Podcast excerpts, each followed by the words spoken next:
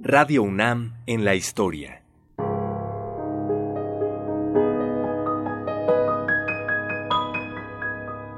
Nuestra es la voz. De todos, la palabra.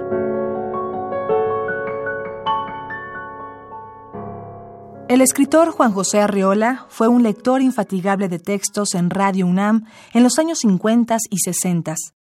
En la serie Memorias, Carlos Illescas lo recuerda así.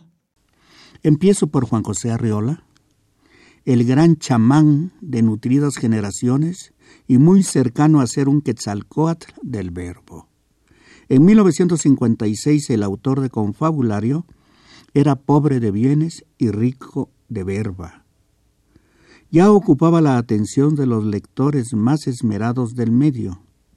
Él sabía repetir su tiempo entre la escritura y la actuación. Su afición a las artes tipográficas no le daban moratorias y se aplicaba a ellas con el denuedo de un Juan de la Cosa y la vigilancia de un Juan Pablos. De esta urdimbre salieron, como he sabido, primero las ediciones del unicornio y enseguida las ediciones de los presentes que hayan rúbrica en la revista y ediciones de Mester.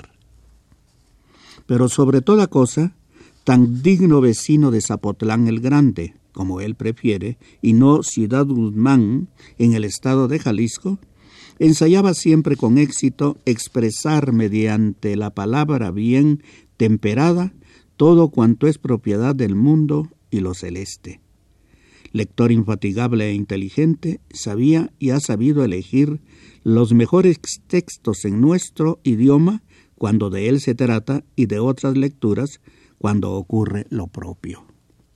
En Radio UNAM fatigaba los micrófonos, por decirlo, con una expresión del gusto de Monterroso, Cardenal Mejía Sánchez y otros conexos y afines, a invitación del doctor del Pozo y turnado para correr el convite el licenciado Rojas, director de la emisora. Semana a semana comparecía la voz de Arreola leyendo textos de Carlos Pellicer, Villurrutia, López Velarde, Gorostiza, sin mostrar en ello parcialidad, porque también leía textos de los simbolistas franceses bien traducidos, tal vez por Enrique Díez Canedo o Fortún, y en su caso por Antonio Castro Leal. La voz de Arreola llenaba todos los espacios de la atención. Radio UNAM en la historia.